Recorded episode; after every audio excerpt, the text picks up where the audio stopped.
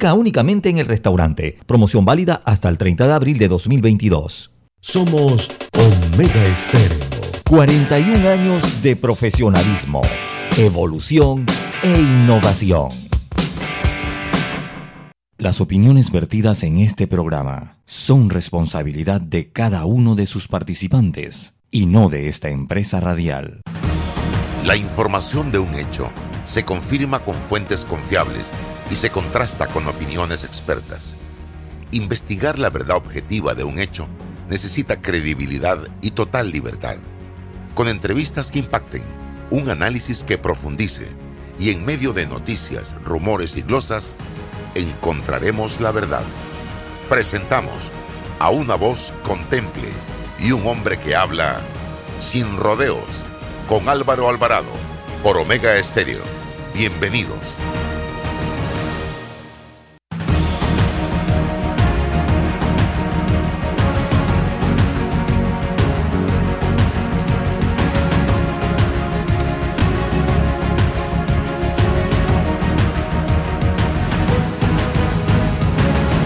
Tal amigos? Tengan todos muy buenos días, bienvenidos. Estamos ya transmitiendo en este momento el programa Sin Rodeos a través de Omega Estéreo.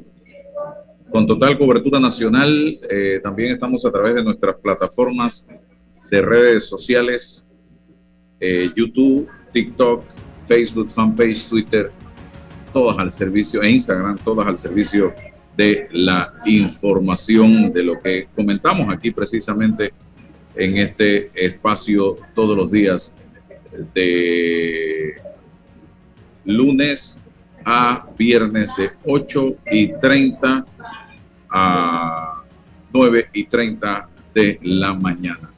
Eh, hoy estará con nosotros, como todos los días, don César Ruilova, y vamos a tener eh, la grata compañía como invitado de el general retirado Rubén Darío Paredes. Eh, sin embargo, me acaban de enviar un mensaje eh, que está eh, tuvo un percance y que no va a poder participar del programa en el día de hoy. Vamos a, a nuestra primera pausa, cumplimos compromisos comerciales y regresamos, amigos, porque tenemos temas interesantes que abordar en el día de hoy. Así que vamos y volvemos enseguida. Ahorrar para cumplir tus objetivos, claro que emociona. Abre una cuenta de ahorros en Credit Bank y empieza a disfrutar de sus beneficios. Credit Bank, cuenta con nosotros. Agua pura de nuestra tierra, riqueza inmensa de vida y salud.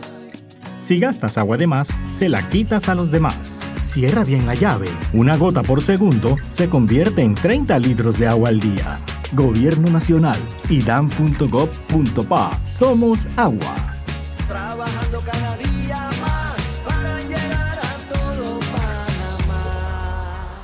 Bueno, me voy a comer con una estrella. Mm. Espérate, ¿y tu esposa sabe? Claro, ella sabe que la estrella del sabor es American Star y por eso en la casa comemos delicioso. American Star, el tasajo, jamón, chorizos y embutidos más suaves, económicos y con el sabor que le gusta a todos. ¡Oh! ¿Me invitas a conocer esa estrella? Busca la estrella roja y azul American Star, la estrella de tu cocina. En Panama Ports sabemos que el deporte es fundamental para la salud física y mental de niños y adultos. Por eso apoyamos el deporte nacional orgullosos de nuestro equipo de trabajo, comprometido con todos los panameños.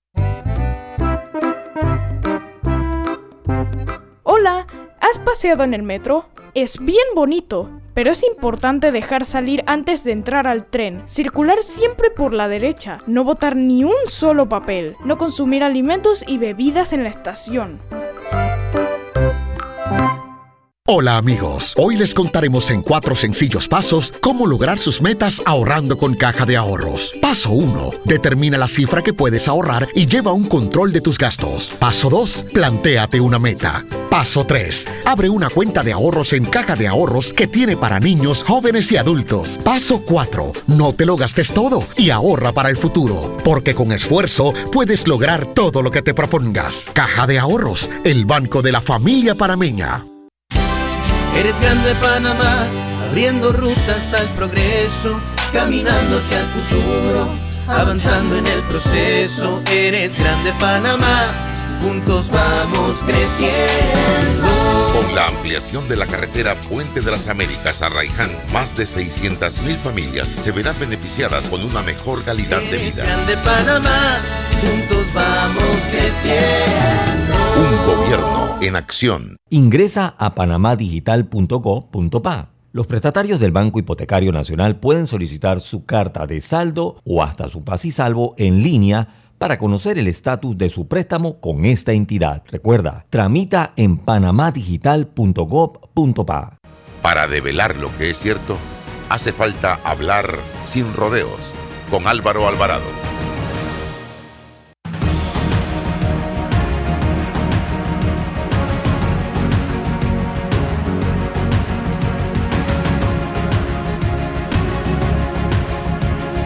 Bien, seguimos adelante.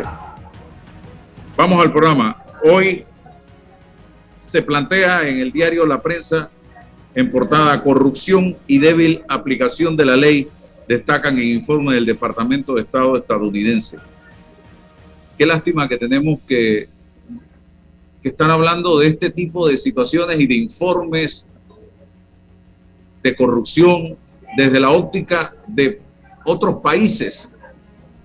Qué lástima que tenemos que depositar la confianza de que ojalá haya justicia en otro país y que el termómetro lo tenga otro país y que nosotros no estemos haciendo absolutamente nada por hacerle frente a la corrupción que nos está comiendo en este país. Nos está comiendo. Vamos como quien compra un pasaje sin regreso, porque no veo en el escenario corto, mediano o largo plazo una luz al final del túnel en la dirección de tratar de acabar de una vez por todas con este flagelo que nos está matando como sociedad, como país. La corrupción en los tres poderes del Estado y diversas acciones que atentan contra la libertad de expresión son aspectos medulares de la sección Panamá del reporte anual de derechos humanos elaborado por el Departamento de Estado de Estados Unidos, correspondiente al año pasado. La Constitución brinda libertad de expresión, incluso para miembros de la prensa y otros medios. El gobierno en general respetó este derecho, pero los periodistas y los medios observaron que continuaron las demandas penales y civiles por difamación y calumnia, las cuales consideraron una amenaza a la libertad de expresión y a la libertad de prensa, dice el informe publicado precisamente en el, y- el 12 de abril y que está en la página web de la Embajada de Estados Unidos. Se menciona, por ejemplo, el secuestro contra Corporación La Prensa como parte de una demanda interpuesta hace 12 años por el expresidente Ernesto Pérez Valladares. También registra el caso de la denuncia por supuesta violencia de género que interpuso la diputada gobernante del partido gobernante Zulay Rodríguez contra el periodista de Foco Panamá Mauricio Valenzuela. En conversación con la prensa, eh, Natán Eckstein, oficial de derechos humanos de la Embajada de Estados Unidos en Panamá y líder del equipo que elabora el reporte, destacó el uso y el abuso de la ley contra periodistas. Añadió que observan de cerca las amenazas de violencia contra periodistas en el país, pues es una situación importante en otros países de la región. Estamos pensando en este tema y espero que no lo veamos en Panamá, manifestó. Sobre la corrupción, avanzo, porque hay, es extenso el documento, y cómo esta afecta al país y a sus ciudadanos. Eckstein precisó que la corrupción precisamente es uno de los enfoques de la Embajada de Estados Unidos en Panamá, especialmente en temas de servicios gubernamentales. Añadió que luego que para luego detallar que la corrupción y la falta de recursos debido a esta incide en la capacidad del Estado para suplir las necesidades básicas de la población. La corrupción siguió siendo un problema grave en los órganos ejecutivos, judiciales y legislativos, al igual que en los estamentos de seguridad, dice el reporte, y añade que el sistema de justicia ha tardado en dar trámite a casos de alto perfil, como el de los sobornos de Odebrecht, en el que están imputados dos expresidentes, dice la prensa, Ricardo Martinelli y Juan Carlos Varela. Estamos, dice acá, visitando oficinas de prensa y hablando con periodistas sobre la situación.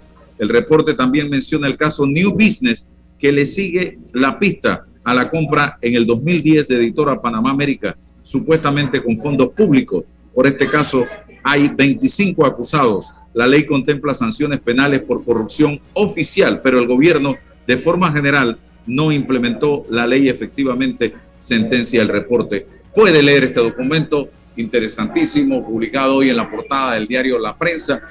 Te vas a interiores y vas a tener toda la noticia de este informe. Pero me voy a dos aspectos. El primero, la libertad de expresión, don César Relova. La libertad de expresión tiene que ser amplia. Tiene que ser amplia.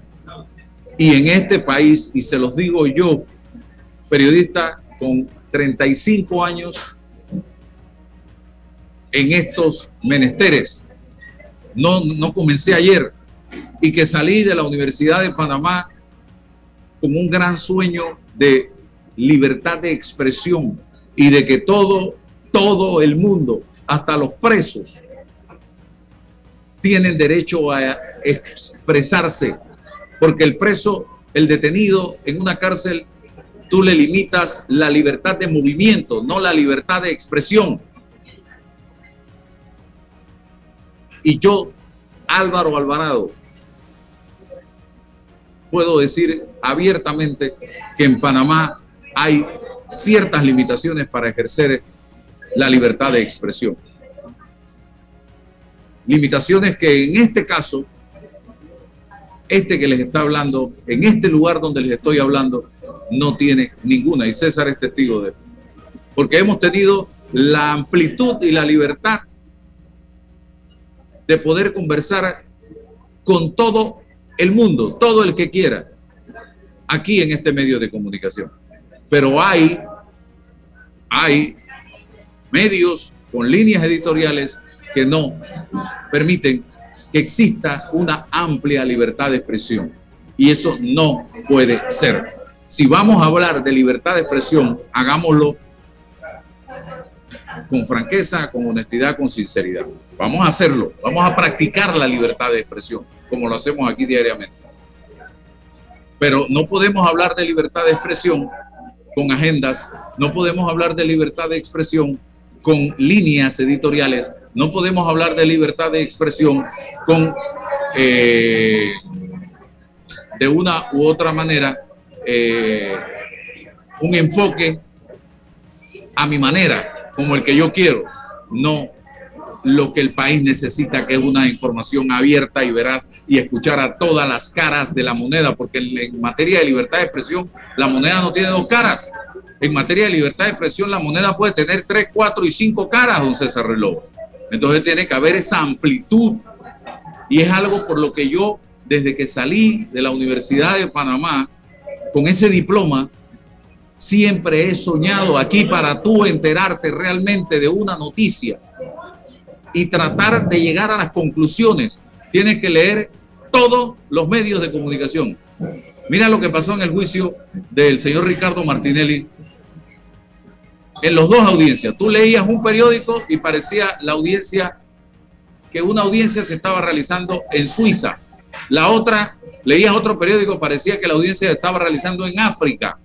La otra, leías otro periódico, pareciera que la audiencia estaba en Panamá. Y ahí nos íbamos y al final tenías distintos escenarios y tú tenías que tratar de llegar a una conclusión para determinar, oye, ¿qué fue lo que pasó aquí realmente en, esta, en el día de hoy en esta audiencia? Y así tú te das cuenta entonces de que, oye, aquí a este sí se le abre eh, la oportunidad, a este aquí no se le abre, a este aquí sí se le da oportunidad. Señores, no hablemos de libertad de expresión si tenemos agendas definidas, si tenemos líneas, porque eso no es libertad de expresión.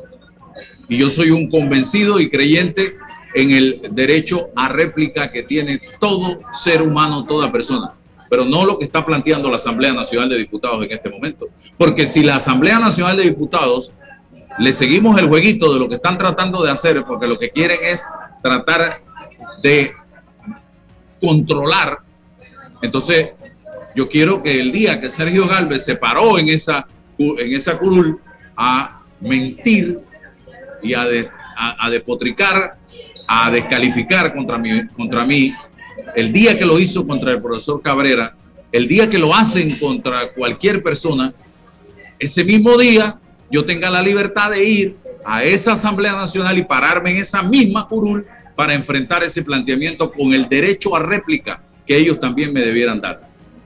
¿O estoy equivocado? Entonces ustedes no pueden estar peleando un derecho a réplica si ustedes mismos no dan esas oportunidades eh, en la Asamblea Nacional de Diputados. Ustedes no pueden estar legislando visceralmente sobre estos temas, señores diputados, porque ustedes están en este momento en un escenario en el que la sociedad entera los está eh, rechazando.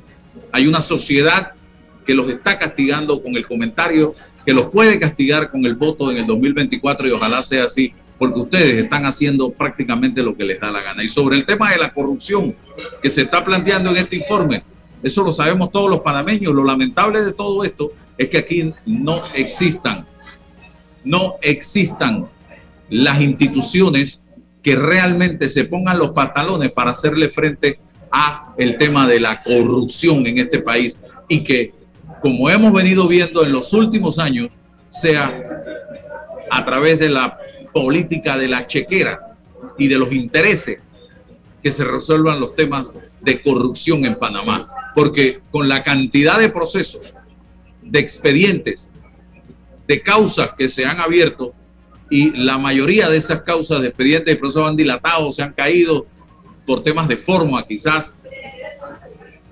entonces algo no está funcionando en este país. Y que tenga un gobierno extranjero que venir a decírnoslo.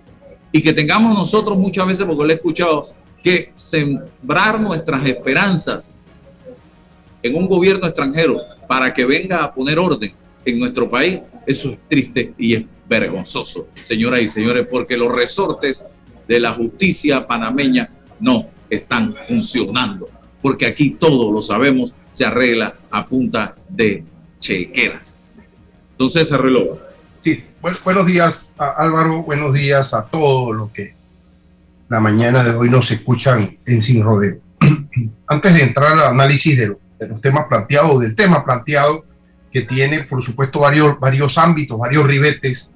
Me gustaría, Álvaro, en ponderar de alguna forma la, la salida de don Eduardo Quirós eh, como presidente o director, más que todo director del grupo editorial eh, del siglo y la, la, estrella de Panamá, si siendo que eh, don Eduardo ha, ha, representado y ha sido un actor importante y estratégico en la expansión de la libertad de expresión, en la defensa de la libertad de expresión de este país. Ha permitido en su liderazgo, con su liderazgo, que esos diarios de, de circulación nacional hayan generado debate, información, espacios de expresión a todos los ámbitos del quehacer nacional, a todos los actores que actúan dentro del ámbito del quehacer nacional. Así que para, don Eduardo eh, y su futuro inmediato, los mayores éxitos.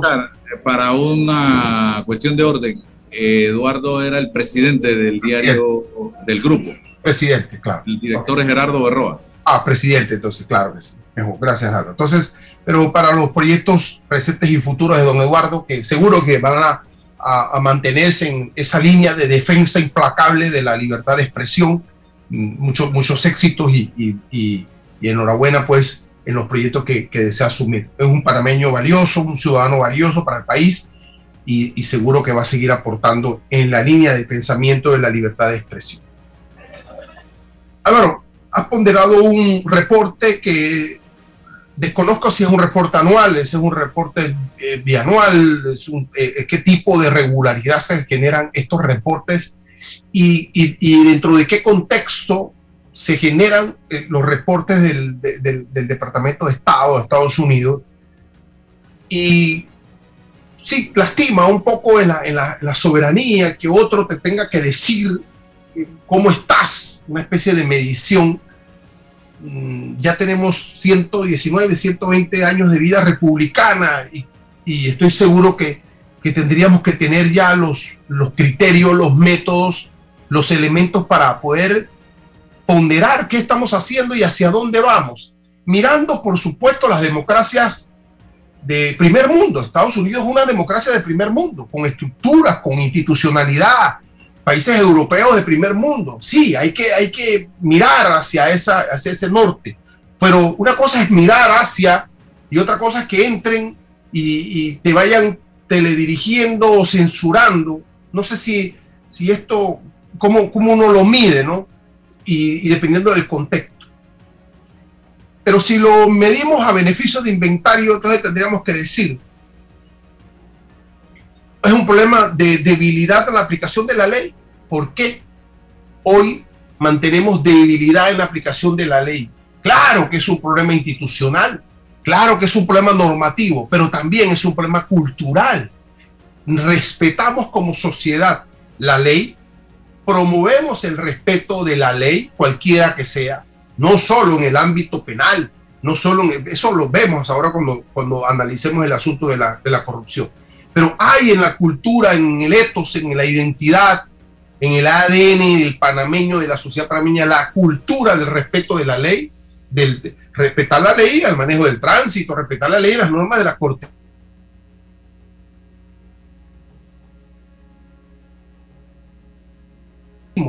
¿Qué hacemos? ¿Cómo generan ejemplos de independencia, de equilibrios, lo que tienen que ser árbitros en los conflictos en la que se tiene que interpretar y aplicar la ley. ¿Qué hacemos para eso? Bueno, nos hace falta mucho, mucha cultura, muchos actores, mucho, mucho diálogo al respecto, modernizar la ley, mm, transparentarla, que sea aplicada en la justa medida, sin selectividad. No puede haber una ley para unos y otra ley para otros. En desigualdad, en desequilibrio, en inmunidades, en fueros. Entonces, hace mucha falta destrancar, destrabar, sacar del escenario de la ley todos esos elementos que hacen de la ley eh, selectiva o la aplicación de la ley selectiva. Eso hace mucha falta. Hablar con nuestros niños, nuestros jóvenes, sobre la importancia del respeto a la ley y a la aplicación. Lo otro es cómo atacamos un fenómeno como la, la corrupción. No podemos ni debemos pensar que el asunto de la corrupción solo es un asunto del orden público, que tiene que ver con, la, con, el Ejecutivo, con el Parlamento, con los municipios o con la, con la justicia. ¿Y qué ocurre con el sector privado? Que, que ha participado y se ha coludido históricamente con la clase política para amalgamar una especie de, de, de estructura corrupta, de, de, monopolio en las licitaciones y en las contrataciones públicas. ¿Qué hacemos con la ética en el sector privado? ¿Qué pasa con esos empresarios que, que no ven en, la transparencia y en el, juego eh, eh, equilibrado e igualitario para participar con el Estado? También tenemos que trabajar en la conciencia del sector, no hablo, no generalizo, por supuesto, pero hay ejemplos significativos de participación del empresariado. ¿Qué pasa con las estructuras bancarias? Bueno, hay mucho por hacer que nos los diga otro, bueno, nos los dice lastimosamente, pero ahora, ¿qué vamos a hacer? ¿Qué vamos a hacer con este material? ¿Quién sí, yo no lo critico, no lo critico, me duele, me duele porque nosotros no hemos tenido la capacidad de hacerle frente a este problema precisamente porque eh, el país, no sé, o no lo entiende, no lo procesa, no le interesa, eh, y hemos tenido la oportunidad incluso, César, de explicarle a la gente Aquí ha estado muy de moda la, suma 28 millones de dólares, que es en este momento la suma que se maneja de las coimas que se pudieron haber cobrado de estos dos jóvenes que se encuentran en Estados Unidos presos en Nueva York eh, y que se desviaron a través de bancos estadounidenses. Y yo he querido explicarle a la gente con 28 millones de dólares, que es una bicoca al lado de los miles que se han robado en este país, qué se ha dejado de hacer o qué se puede hacer. Pero tenemos que entender esa realidad. ¿Qué se ha podido hacer en un país donde miles de millones de dólares han quedado en las cuentas bancarias de un par de corruptos? Y eso es lo que tenemos que explicarle a la gente a ver si la gente lo entiende. Eh, con ejemplo, con, con, con cartulina, no sé, con figurita, para ver si en el 24 comenzamos ya ese proceso de docencia y de entendimiento y que la gente empiece ya a mandar a un par de estos sinvergüenza para su casa a través del voto y que la justicia y no un informe de corrupción de los Estados Unidos se encargue de procesarlos, de meterlos presos y que les quiten todo lo que se llevaron, porque ese es otro problema. Aquí pareciera que la corrupción es un negocio redondo, porque aquí hay gente que se robó 100 y a la hora de la hora te condenan a 7 o a 5, te eh, hacen una jugadita ahí de bien portado, de que ya cumplió X cantidad, te vas para la casa y te quedas con los 100 menos lo que gastaste en abogado y se acabó. Entonces, sí. ¿Y, y cómo, y por qué somos ineficientes en el ataque a la corrupción? Hay muchos factores, por supuesto, ¿no? El, el manejo de, de, de, una estructura económica potente que, que subyuga a, a, la clase política y a los que tienen que decidir en materia de justicia. Eso hay mucho de esto en historia. También el rezago de las estructuras institucionales.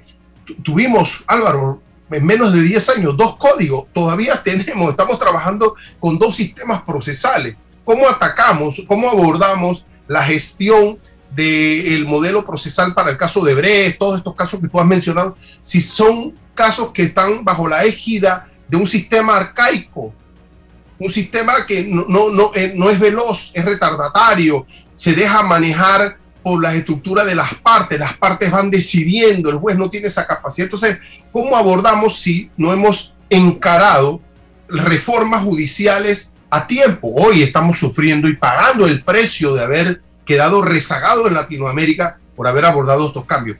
¿En manos de quién estaban? De los propios políticos. Tuvieron esa oportunidad y hoy sufrimos. Y el tema de la libertad de expresión, mira, lo has abordado de manera transparente y valiente. Es que no, no podemos solo pretender que la libertad de expresión tenga que, ¿con qué, ¿con qué tiene que ver? Con los dueños de medios.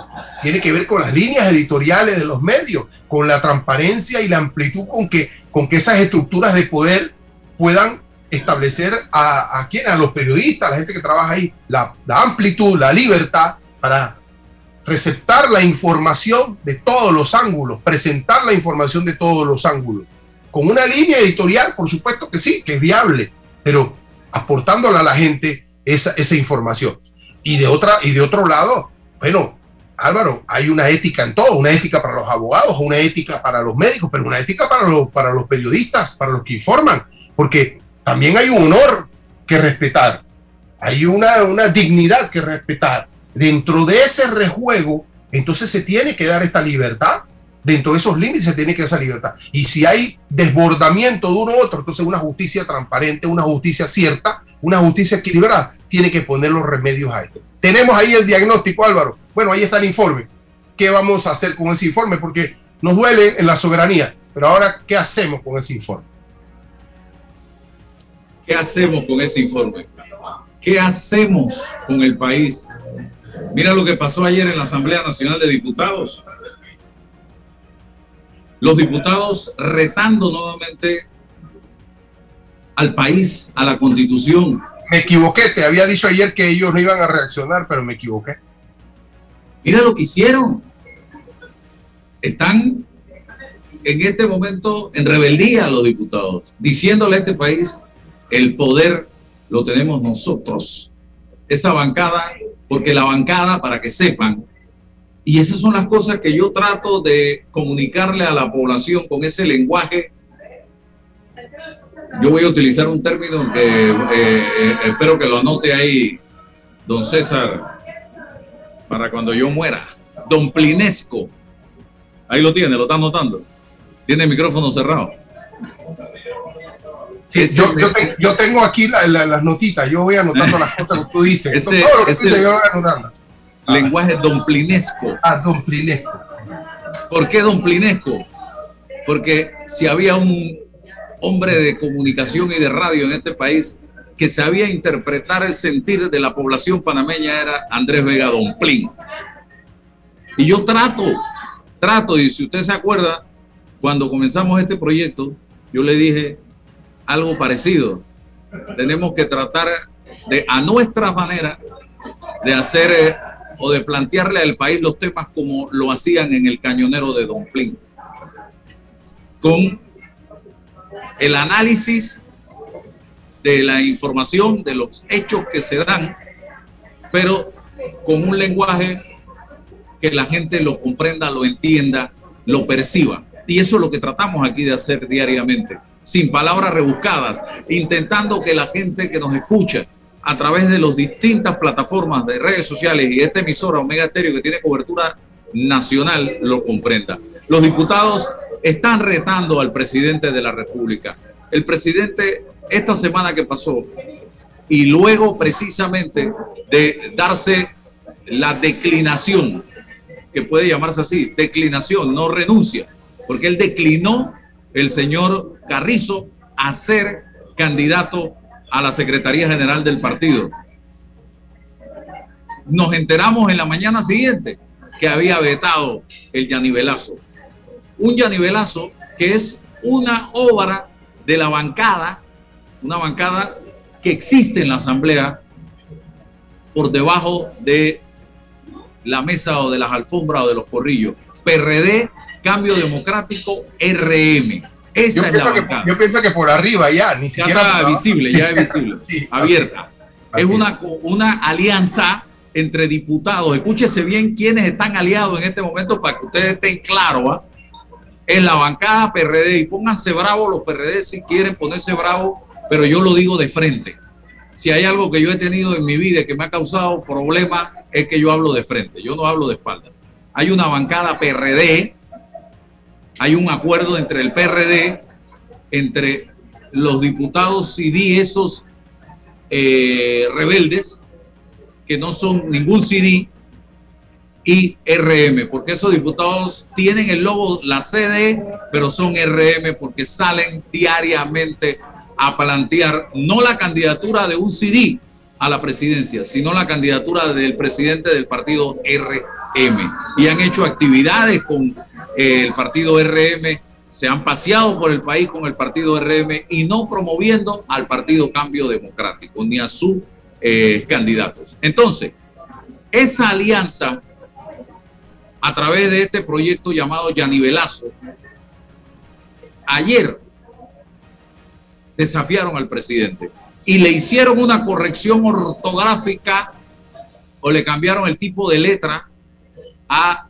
el veto presidencial y se la están enviando de vuelta, van a ver al presidente, porque esto tiene que pasar a segundo y tercer debate nuevamente.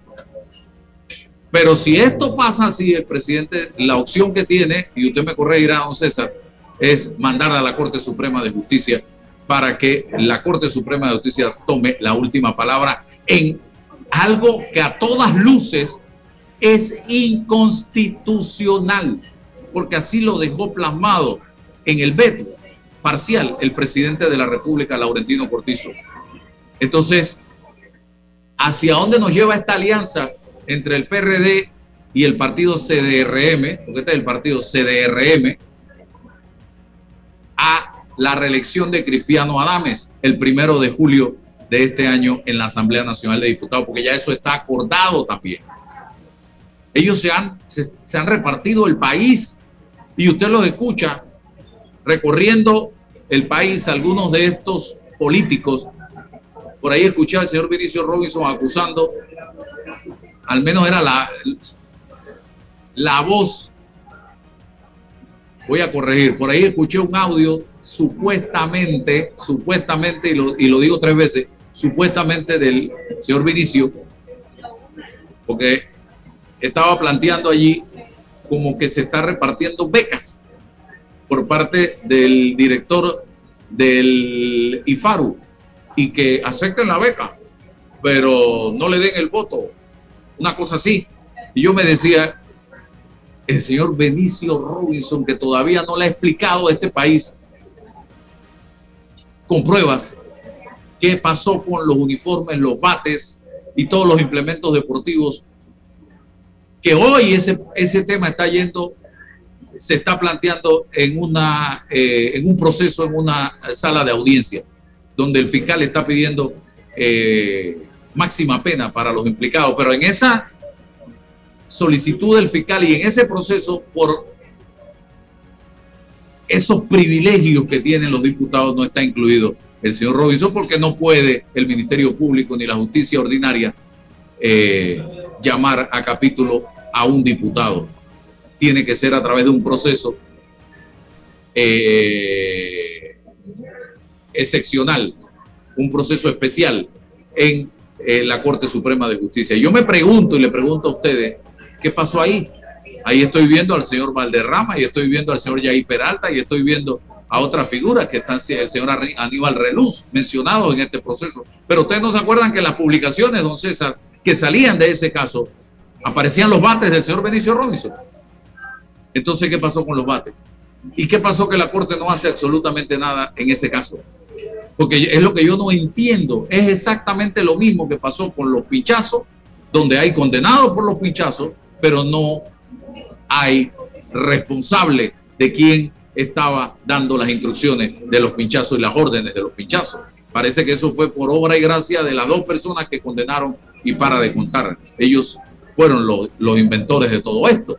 Entonces, aquí en el tema de los bates, estamos viendo que una figura que apareció en las publicaciones comprando bates de 350 dólares, usted que juega béisbol y softball, ¿Cuántas veces utilizó un bate usted de 350 dólares en el terreno de juego, don César Relova? Eh, eh, es la pregunta que yo le hago a usted, que me hago siempre. Yo, que también tuve la oportunidad, porque es mi deporte favorito, de abrazar un bate de béisbol en algunas ocasiones para ir al terreno de juego, aunque sea a poncharme. ¿Cuántas veces pude yo haber tenido en mis manos? Yo creo que ni todos los bates del equipo costaban 350 dólares cuando íbamos a jugar entonces, nada pasa, nada pasa absolutamente. Y hoy la Asamblea, eh, retomo el tema, está retando al Ejecutivo y yo espero que se ponga los pantalones el presidente nuevamente y que se ponga los pantalones la Corte Suprema de Justicia y echen esto para atrás, porque ya a la Asamblea Nacional de Diputados hay que ponerle un tate quieto. Y yo decía en estos días que no puede ser que en este país distante de ser un país serio, aquí los diputados de la República, sin ninguna consecuencia, intenten violar la constitución de la República. Y digo sin ninguna consecuencia porque si usted viola la constitución o yo violo la constitución, tenemos consecuencias. Pero estos señores aprueban una ley a sabiendas que es una violación a la constitución y ellos salen para la calle tranquilamente muertos de la risa, nos sacan la lengua, se burlan de nosotros y aquí no ha pasado nada. Eso no puede ser, don César Sí, para, para orientación de, la, de, la, de, la, de los que nos escuchan, eh, existe en el Código Judicial un, articulado, que son dos artículos, que es el 2555, que habla sobre la objeción de inexequibilidad. Es decir, eh, cuando el Ejecutivo, el presidente de la República, objetara un proyecto de ley por considerarlo inexequible, contrario a la Constitución, eh, fue el caso de, la ley llamada Yanivel, y la Asamblea Legislativa, por mayoría de los dos tercios, insistiera en su adopción, todavía hace falta, Álvaro, que la Asamblea en una votación por dos tercios insista en la aprobación de este, de este proyecto de ley. Eh, se, insistiera, el, el, Ejecutivo dispondrá de un término de seis días hábiles para enviar el proyecto con las respectivas objeciones a la Corte Suprema de Justicia, la cual decidirá definitivamente sobre la inexequibilidad del mismo. El, en, en, este recorrido, el, proyecto de ley llegó al Ejecutivo, el Ejecutivo lo sancionó parcialmente, lo devolvió a la Asamblea, ahora la Asamblea tiene que votar, eh, si insiste, con los dos tercios entonces remitírselo al Ejecutivo y el Ejecutivo con esas objeciones enviárselo a la Corte Suprema de Justicia. La Corte Suprema de Justicia va a definir si es constitucional o no, inexequible o no, este, este proyecto de ley para decidir sobre su constitucionalidad. Son eh, procedimientos anteriores a la, a, la, a la creación de la ley para evitar precisamente una ley eminentemente inconstitucional y que después se generen estos debates. Por eso que existen estas posibilidades en la norma y esto es lo que está ocurriendo. Tenemos que esperar en la Asamblea que cuenten con los dos tercios. Ya no se trata solamente de un grupo de 15 diputados, sino del concierto de dos tercios de la Asamblea que insista en esto, en una, en una ley, en un proyecto de ley eminentemente contrario a la norma constitucional. No desafían al presidente Álvaro, desafían a la propia constitución. Así que vamos a ver hacia dónde, hacia dónde llegan estas cosas. Y sobre eh, a quién imputan, a quién investigan, a quién procesan, a quién acusan, bueno, estamos llenos de experiencia histórica en este país. El que tiene algún grado de influencia, de inmunidad, de aforo, no le pasa absolutamente nada por las razones que sea. Hay un matrimonio histórico entre la Corte Suprema de Justicia y la Asamblea. Por eso que yo no solo defiendo la constitución que tenemos hasta este momento, sino que la he criticado en sus lagunas, en sus inconsistencias. Y este matrimonio que nació en el 2004 entre el Parlamento y la Corte es un matrimonio espurio, es un matrimonio dañino, es un matrimonio que defrauda la justicia y la cultura de justicia. A ellos no le ocurre absolutamente nada porque están blindados con ese matrimonio y hay que romper, hay que descifrar eh, y desvincular ese matrimonio que nos perjudica todo en función de la cultura de la ley. ¿Cómo hacerlo, Álvaro? Solo a través de un cambio constitucional. Lamentablemente requerimos la madurez para elevarnos y establecer cambios para ir rompiendo ese tipo de exabruptos, ese tipo de deficiencias que tiene la propia constitución, que la tiene, por supuesto, y hay una iniciativa o han existido iniciativas de refundar la institucionalidad. Bueno, no hemos llegado a esa madurez. Siempre es latente, siempre es vigente. Proyectos, iniciativas, siempre son actuales para ir refundando este tipo de cosas. Mientras que tengamos esta constitución, tenemos que seguir con estas reglas, lamentablemente que desde mi punto de vista no se ajustan al Panamá del siglo XXI, al Panamá de los intereses del siglo XXI. Vamos a la pausa, regresamos Regresamos enseguida luego del cambio comercial. Demuestra tu éxito cancelando tus deudas con la Superferia de Préstamos Mi Éxito. Excelentes beneficios en condiciones y aprobaciones. Escríbenos al 6330-2334. En Soluciones Financieras Mi Éxito estamos para ayudarte. Déjate llevar por la frescura del pollo melo. Panameño como tú. Déjate llevar por la frescura del pollo melo. Variedad estándares. la calidad es una promesa para llevarte el pollo melo siempre fresco hasta tu mesa. Déjate llevar con la frescura del pollo melo. Por su sabor y calidad lo prefiero. Déjate llevar con la frescura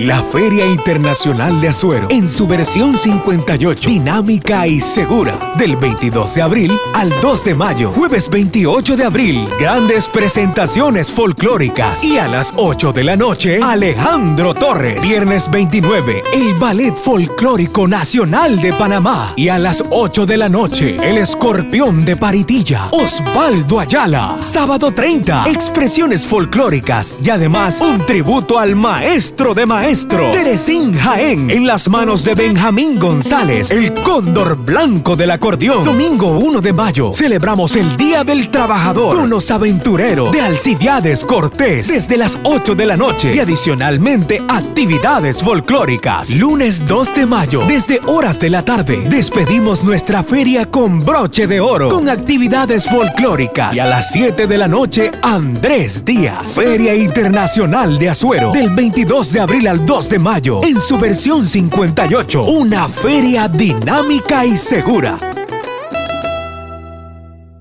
Hola amigos, hoy les contaremos en cuatro sencillos pasos cómo lograr sus metas ahorrando con caja de ahorros. Paso 1. Determina la cifra que puedes ahorrar y lleva un control de tus gastos. Paso 2. Plantéate una meta. Paso 3. Abre una cuenta de ahorros en caja de ahorros que tiene para niños, jóvenes y adultos. Paso 4. No te lo gastes todo y ahorra para el futuro, porque con esfuerzo puedes lograr todo lo que te propongas. Caja de ahorros, el banco de la familia panameña.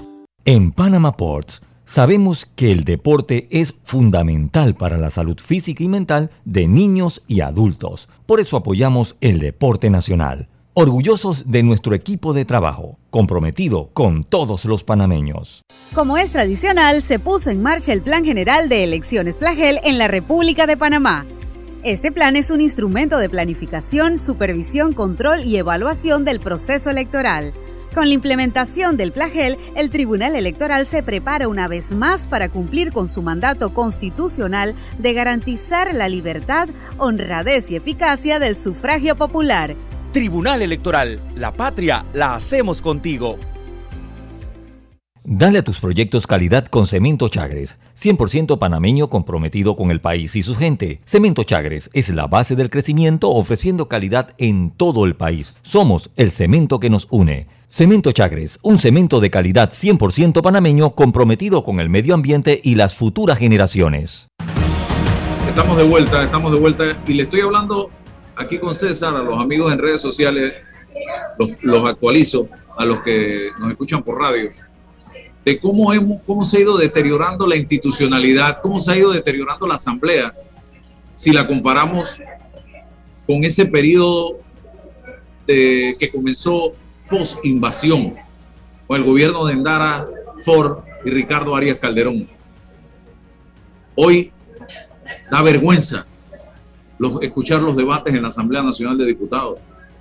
Y si comparamos estos debates de hoy con los debates que se generaban a principios de la democracia en diciembre, enero, de diciembre 89, enero 90, con diputados de una bancada demócrata cristiana que daba gusto escuchar, con diputados de una bancada liberal, donde estaba Arnulfo Escalona Ríos, con diputados de una bancada PRD, donde habían seis diputados, reducida esa bancada, y le daban esos seis cátedra a los 200 que tiene el PRD hoy en la Asamblea. Cátedra le daban. Una bancada panameñista o arnulfista, no sé cómo en ese momento tenían el nombre, donde también habían buenos diputados. Pero hoy, ¿qué ha quedado de eso? ¿Qué ha quedado de ese debate? Antes se debatía con argumentos, con capacidad, con inteligencia y se buscaba los consensos, se, se, practicaba política. Ahí estaba Olimpo Sáez, ¿se acuerda usted de Olimpo Sáez? Isela Chum, de embajador en Perú. Entonces, ¿qué ha quedado? Gloria Moreno de López, el, eh, Camilo Brenes, Raúl Osa, y por ahí me voy. Por ahí me voy. ¿Qué ha quedado de esa asamblea? Hoy lo que ha quedado es el clientelismo, la politiquería de patio limoso, la descalificación, el que hay para mí, que ya usted escucha que hay para mí es un himno, es una consigna en la Asamblea Nacional de Diputados. Y da tristeza que ellos no se estén dando cuenta. Yo no creo. Yo creo que lo ignoran y les importa un comino con lo que piense la población panameña, porque ellos van para adelante, porque saben, César, ese es el problema, porque saben perfectamente que clase de votante somos nosotros. Saben perfectamente estos diputados que ellos son diputados de fincas, no sé circuitos. Esta es mi finca electoral. Este no es mi circuito. Entonces, y la gente, la gente no hace absolutamente nada por romper con esa estructura que nos ha venido dominando y secuestrando durante tantos años.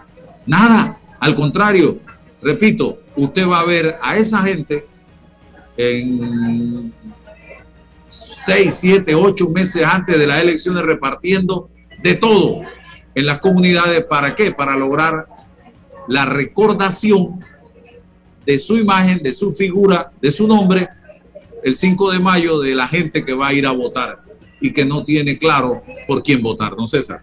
Sí, cuando, cuando preguntas y analizas qué hay de ese parlamento de los primeros años de la década del 90, con esas figuras, con ese perfil, con ese talante de, políticos, de diputados en este caso, ¿qué ha pasado? No? Y, yo te pregunto o te repregunto, ¿qué ha pasado con, es, con la sociedad? Porque el Parlamento es un reflejo de la sociedad. Si hoy ese, e, e, ese Parlamento está a la baja, denigrado, sin, sin argumentos, sin contenido, ¿qué ha pasado con la sociedad? ¿Qué ha pasado con nuestra sociedad de hoy? porque es una causa y un efecto, don Álvaro. Esta gente llega por el voto popular directo, sin escala. Aquí no hay, como en Estados Unidos, un, un voto indirecto. No, no, no, no, no, no. Aquí llegan por la voluntad del soberano, del pueblo. Entonces, esa relación y ese nexo parlamento-sociedad tiene que ver con lo que hoy, con los valores o los desvalores de hoy. ¿Qué, hacemos?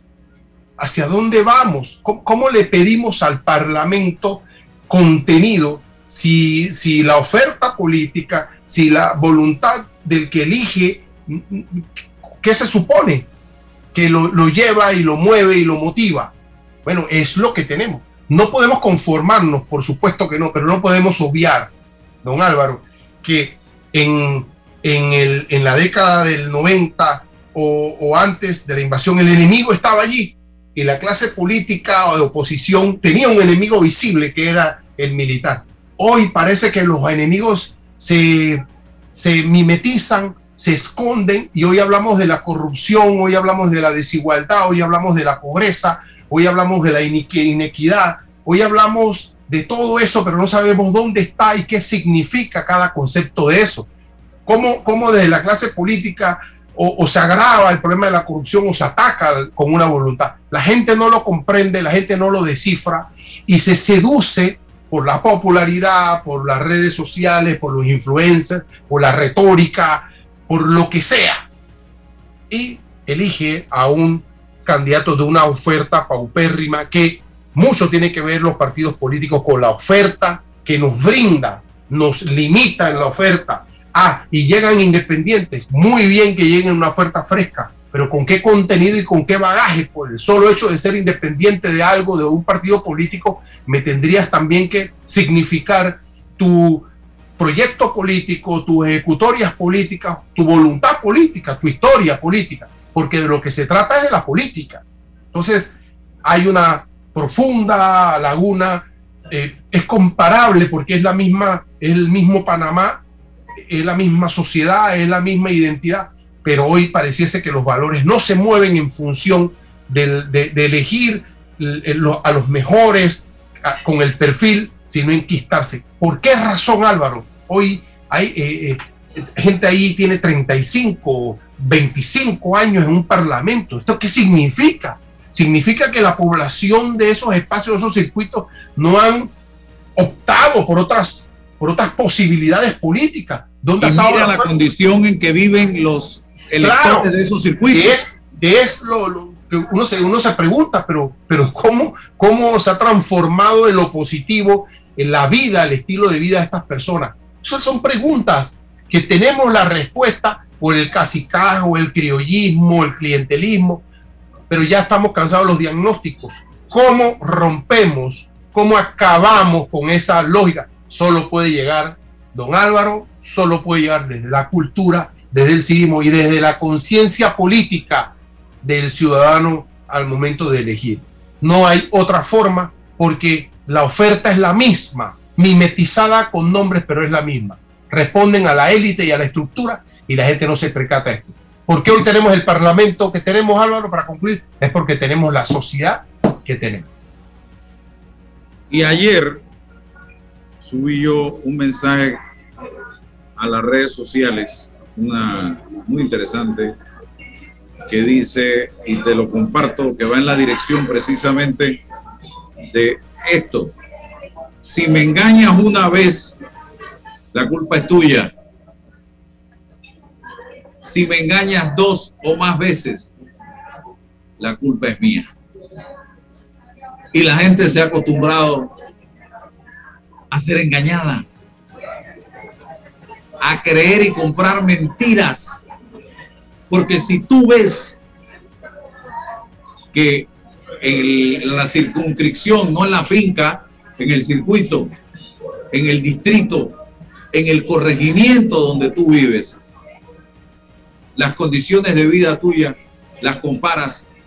Oye, hace 20 años, estas eran las condiciones del área donde yo vivo. Hoy, estas son las condiciones. Qué bien, mira que hoy tenemos agua, hoy tenemos hospitales, hoy tenemos buenas escuelas, hoy tenemos buenas carreteras. ¿Ve? Ganchito, ganchito parece político. Es más, yo mismo salgo aquí y ustedes me avisan y yo lo salgo a aplaudir con un inventario una lista de, oye, ¿cómo estaba? ¿Cómo está?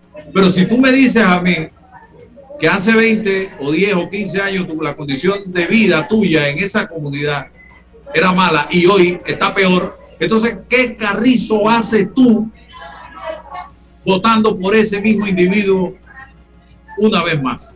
¿Por qué lo tienes allí?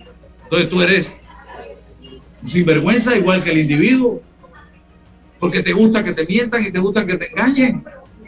Ahí está la gente protestando en San Félix, en Toledo, todos los días. Entonces, uno, eh, uno, desde acá, desde la comodidad del carro, con aire acondicionado, ah, ya están saliendo esta gente, mira, eh, ya van a joderle la vida a uno. O acá sentado en la oficina, allá están estos no sé qué protestando. Pero nos preguntamos, y esa reflexión la hacía yo esta mañana, nos preguntamos, César, ¿cuántos años tienen esa gente de Toledo, esa gente de San Félix está recibiendo promesas y promesas y promesas de todos los gobiernos en campaña y ya en ejercicio del poder, de todos esos políticos, y no les cumplen. ¿Usted cree que esa gente se levantó y vamos a cerrar la calle porque que tenemos ganas de ejercitarnos? No, es el cansancio, es el agotamiento y es la única herramienta que les queda. Y don César pide en carretera y les mandan policía. Piden agua y les mandan policía. Piden luz, comida, bono solidario, beca y les mandan la policía. Entonces, ¿dónde quedó esa gran promesa que se hace en campaña a todas estas comunidades? Prometer es muy fácil. Por eso yo he dicho, yo sería un pésimo candidato a la política porque yo no voy a prometer nada. Yo no puedo prometer si yo no sé con qué me voy a encontrar. Y el trabajo de un buen político es, hey, vamos, vamos, vamos juntos, ustedes y yo, a resolver los problemas. Vamos juntos a caminar para tratar de resolver los problemas. Porque uno solo, el que cree que uno solo puede resolver los problemas, está equivocado. Por eso yo siempre me gustaba aquello de junta, pueblo, gobierno.